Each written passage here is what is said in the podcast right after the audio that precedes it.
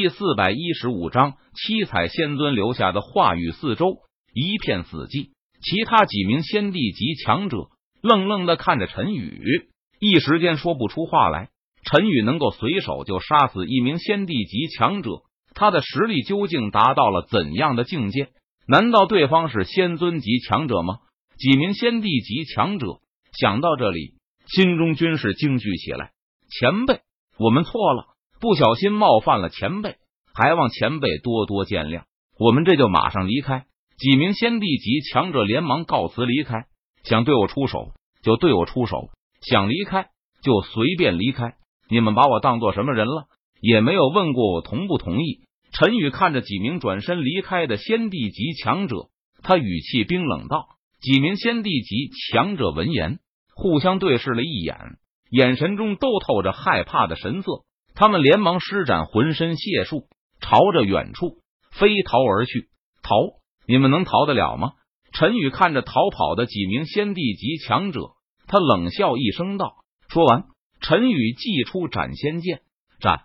陈宇挥动手中斩仙剑，朝着几名飞逃而去的仙帝级强者劈斩而去。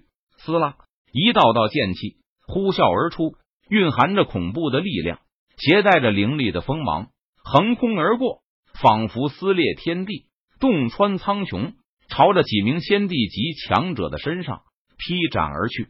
几名仙帝级强者正在逃跑，突然。他们感应到身后传来的呼啸风声，脸色顿时一变，不禁回头一看，眼中立即露出惊恐的目光。在他们的眼眸瞳孔中，倒映着一道呼啸而来的凌厉剑气。几名仙帝级强者想要逃跑，却已经来不及了。那凌厉的剑气携带着无与伦比的的力量，劈斩而下。不，不要！我还不想死，前辈，饶我一命！我愿意当牛做马。奉你为主，有先帝大声求饶道。但是陈宇脸庞冷峻，目光冰冷，对于这些先帝的悲呼和求饶，他丝毫不为所动。突施血花飞溅，凌厉的剑气呼啸而过，这些先帝级强者全部被斩成了两半。陈宇右手一招，将这些先帝级强者身上的空间戒指全部都收了起来。先帝级强者的空间戒指，指不定会有什么好东西。天剑阁比较穷，这些先帝级强者的空间戒指可以好好的补充一下天剑阁的宝库了。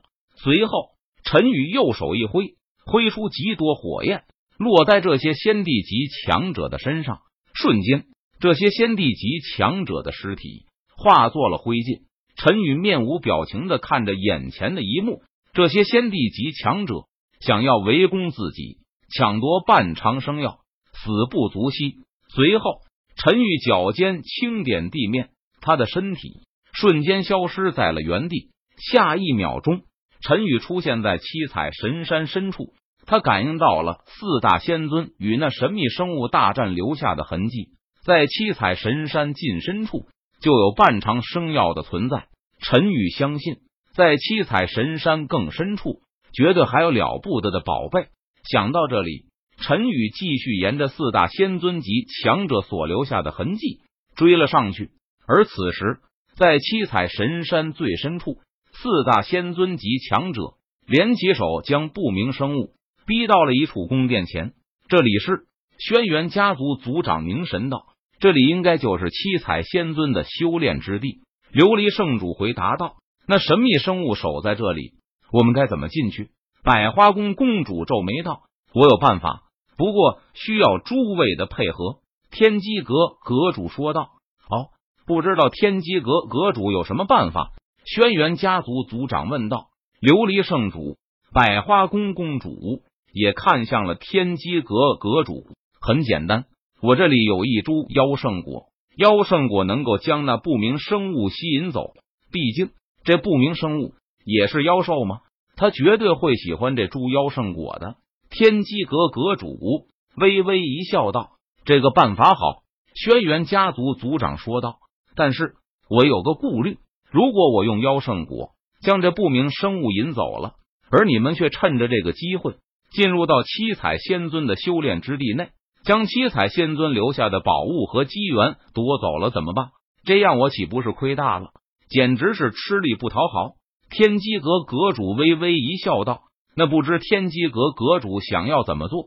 百花宫公主闻言，她出声问道：“很简单，我们四个人一起用妖圣果引走这不明生物，然后我们布下结界，将这不明生物困住，我们再一同回到这里。